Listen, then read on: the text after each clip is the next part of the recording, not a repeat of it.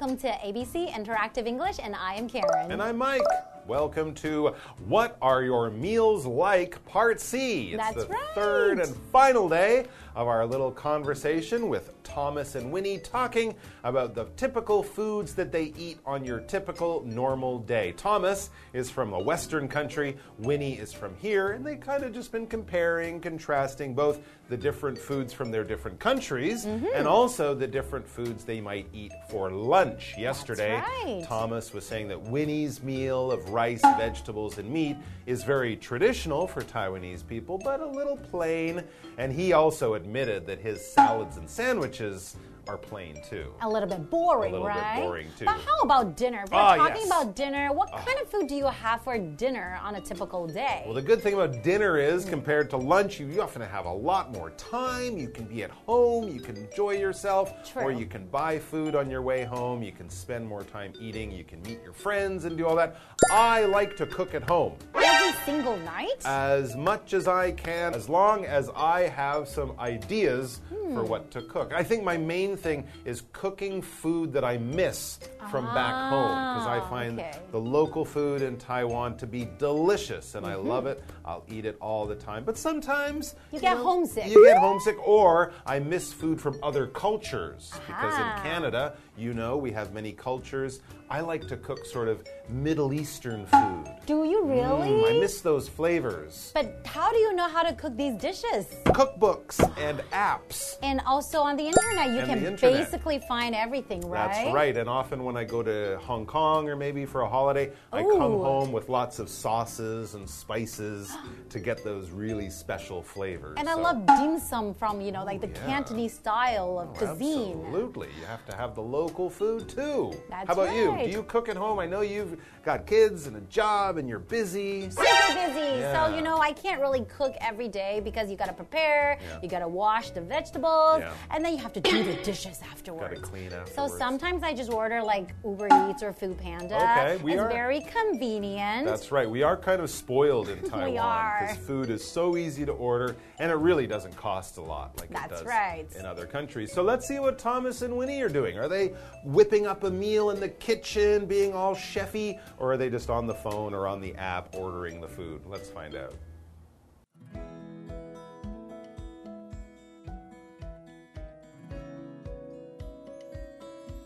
Thomas and Winnie are discussing his new diet.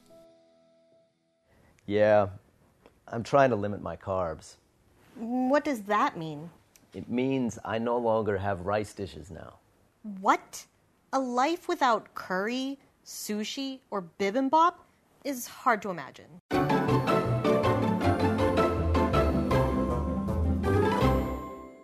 We're looking at part C of what are your meals like, right? So Mm-hmm. the dialogue between Thomas and Winnie, and they're comparing what they eat on a Right. regular basis. So we know that Thomas is kind of changing his diet. Yeah. So maybe he wants to be a little healthier. Mm-hmm. So I wonder what he eats. That's right. We got onto this topic when we were talking about their lunches, right? And he was saying, "Oh, I eat salads and sandwiches." And when he said, "But I've also seen you eat pizza and spaghetti, which aren't the healthiest foods, especially if you're eating them every day for That's lunch." right. So that brings us to our topic for today. Thomas and Winnie are discussing his new diet. Now, this Hmm. new diet is the new daily food he's eating, but since it's also healthier food, it could also be a diet, a special type of food he's eating in order to lose weight and be healthier. So, Mm-hmm. both of those meanings of diet can be true in this case. And yes, he is trying to lose weight. We know that because his first sentence, he says, I'm trying to limit my carbs. Mm-hmm. Carbs, not cards, not like poker, not playing cards. No, carbs. We're going to talk about the word carbs in a second. But yeah, if you're on a diet, your goal is to limit a lot of the bad food that you eat. That's right. And limit is a verb. Basically, if you're limiting something, you are trying to stop or prevent something from increasing. You want it to stay at where it is right now. You want to have it controlled. So he's trying to limit his carbs. So, what are carbs? Mm, Carbs are carbohydrates. It's a short form for this long science term. Basically, carbs are something we find in our food along with vitamins and protein and stuff like that. But a lot of people, especially these days, think carbs make you fat. Mm. And carbs are especially found in things like bread and potatoes and wheat and stuff like that. Rice so noodle. Rice noodles. There's more carbs or less carbs in different things. Um, but yes, if you feel that you're not exercising enough and gaining a bit of weight, and you have a job, maybe you're a student or a job where you sit down a lot of the time, you might think, well, I'll still eat a bit of meat, I'll still eat the healthy vegetables and fruit, but I won't eat the carbs because we often call those empty calories. They make you feel full, they give your body energy. But that's all they give your body. No vitamins, no minerals, nothing really good in there. Just something that fills up your stomach, makes you feel full, but also can make you gain weight. So he That's might still have that sandwich, but now leave the bread out and eat mm-hmm. it as a salad instead. But I love my carbs. I know, they taste good. I like some potato sometimes. So I can never go on a non-carb diet. Well, you can eat less carbs in some, like a small amount of rice would be better than bread. That's true. Okay, well, let's see what way. Winnie says. All right. What does that mean? So Mm. I guess Winnie does not understand what he wants to say, right? She's been in perfect shape her whole life. She's never had to. I don't know. Anyways, Thomas explains it means I no longer have rice dishes now. Oh, so even the carbs from rice, which are less than potatoes or bread, but yep, you'll still get carbs from rice. No more rice for him. He'll have the vegetables, he'll have the meat, but not the rice. Thank you. That's right. And then probably be more expensive too, right? If you want to Mm. eat more vegetables and meat and you cut out all the carbs, right? When you first start, you'll feel hungry a lot. That's Yeah. true. So Winnie says, What? A life without curry, sushi, or bibimbap is hard to imagine. So, all the dishes that she mentioned, we all know that it has a lot of carbs, right? They do. All of those things have rice in them too. So yes, if Mm. you're cutting out the uh, the rice, then imagine having bibimbap without rice. Exactly, and it's very hard to imagine. To imagine is a verb. Basically, it's to form an idea, try to picture in your mind. So it's like, I cannot imagine, I cannot picture that kind of life without my curry, without my sushi, without my bibimbap, right? That's right. You can't Aw. even create the picture in your mind to try to understand that because it is so different from what you would think. All right, let's take a break and then we'll be back. You're telling me I love all of those, and I used to eat them all the time. So, what can you put in your body now? I can have nuts, certain fruits, meat like steak and fish, and leafy green vegetables. That's not too bad. You can still have many different things in your meals.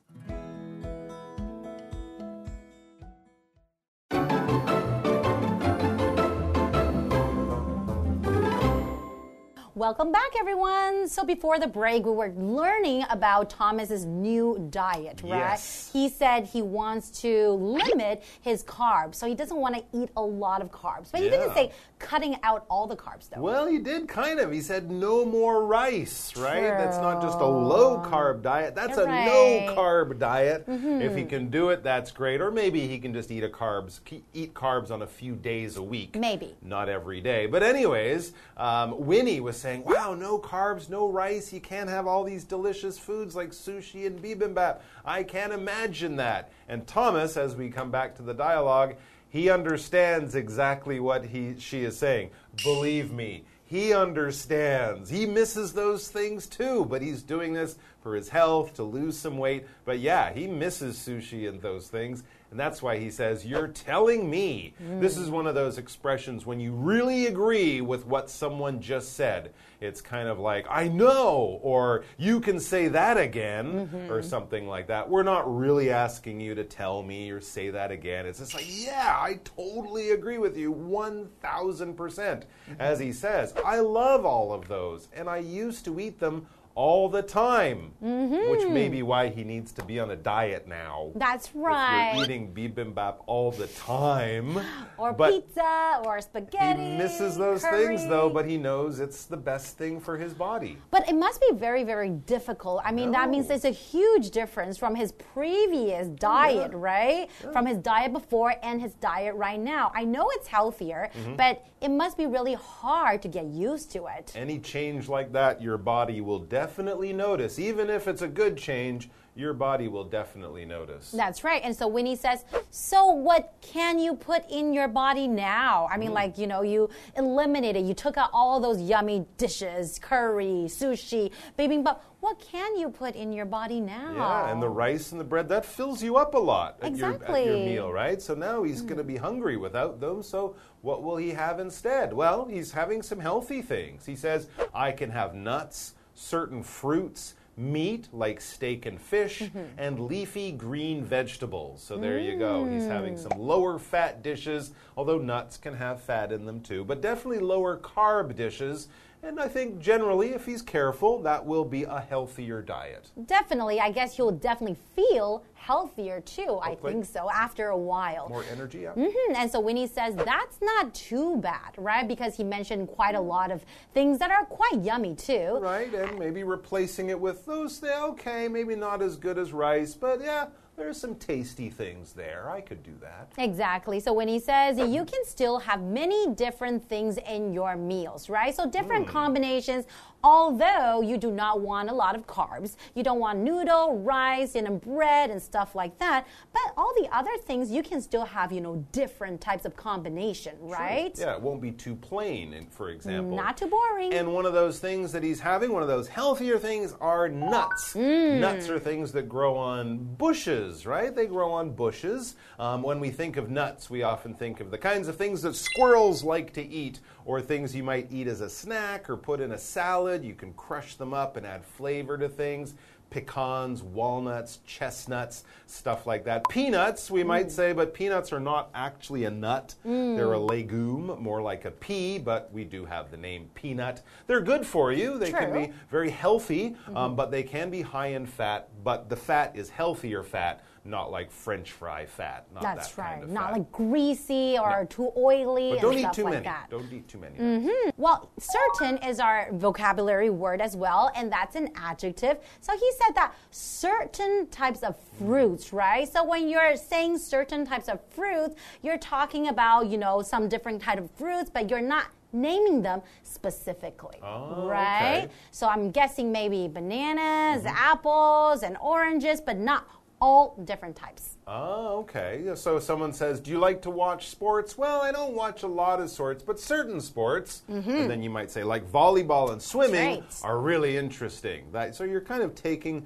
a few things out of a bigger group and pointing out to those things as being a little special or a little different. And certain vegetables, we would describe them as leafy vegetables because vegetables, that is a huge category of types of food, right? Everything from carrots to cabbage to lettuce to uh, cucumbers. Leafy vegetables are the vegetables with leaves. They have green right. leaves on them, like trees or flowers or plants. Things like lettuce and cabbage, kong chin sai. That would be a Oh, you like leaf- kong chin oh, sai, I do. eh? Oh, garlic. Ooh, delicious.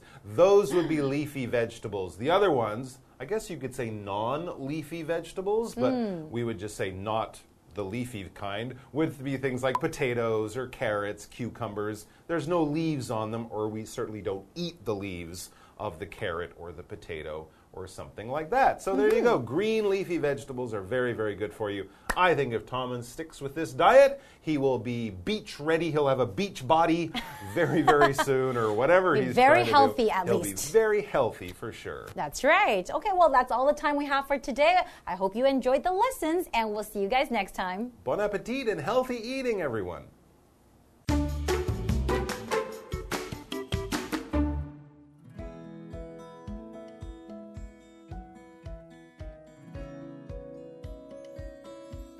Thomas and Winnie are discussing his new diet.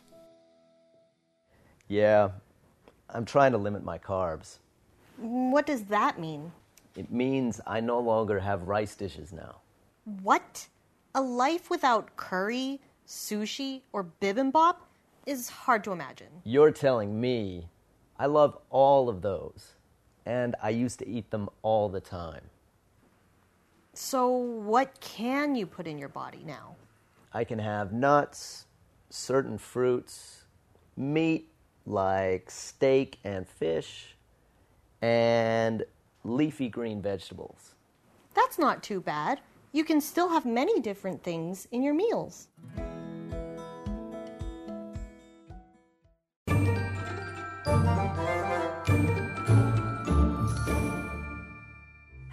MT 呢。我们来看这一课的重点单字。第一个，limit，limit 动词限制。We must limit our budget to one thousand NT dollars。我们必须把预算控制在新台币一千元以内。Budget 就是预算。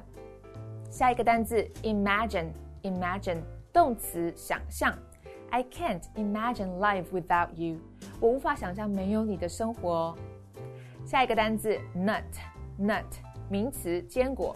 Peggy usually has some nuts with tea in the afternoon. Peggy 通常会在下午吃一些坚果配茶。最后一个单词 certain certain 形容词某些的。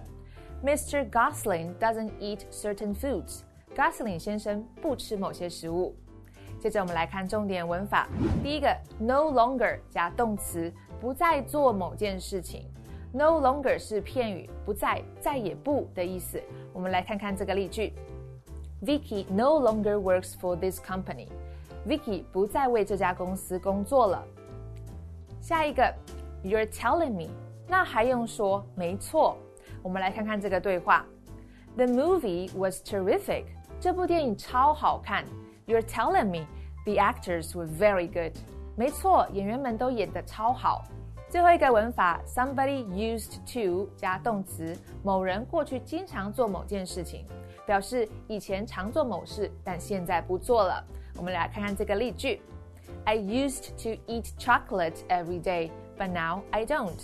我以前天天吃巧克力，但现在我不吃了。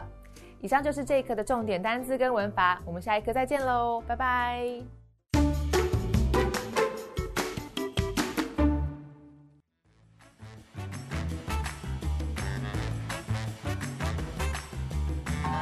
Hello, I'm Matt. I'm Jamie. Right now, we're about to play Word Drop. So, we have three cards that we have not looked at yet, and on these cards are vocabulary words or phrases that we need to fit into a conversation as smoothly as we can. Mm-hmm. I guess I'm going to get the conversation started. Yay! Okay. um, all right, I've been trying to. No, actually, I me tell the. Okay, remember when I was when I was a kid? Um, sometimes we would feed squirrels or birds in our yard. And I remember one time when I was young, uh, we went out to, to feed the squirrels. And one time my sister was feeding the squirrel and he bit her finger and she came back in crying and she said, I think the squirrel thought my finger was a nut. Oh no, that's really awful. I feel like Squirrels are usually very cute, right? But you want to be careful because they do have sharp teeth. That's the same with um my friend has a hamster and I tried to pet her hamster and he also bit me, which was really unfortunate. So I think we want to be careful um, with animals, especially wild animals, right? Like squirrels and rabbits. And for them, you can feed them, but you want to limit the amount of food you give them. You want to limit it. Yes. And um, I don't have a lot of experience with feeding animals necessarily, but you know, um, I know that many times there are, um, you know, there while you know there are some animals that you you can easily feed. Um, there are, really are some more dangerous animals, and you know there are, there's there are certain animals you should avoid. Oh, there are certain animals you should avoid, especially dangerous ones, right?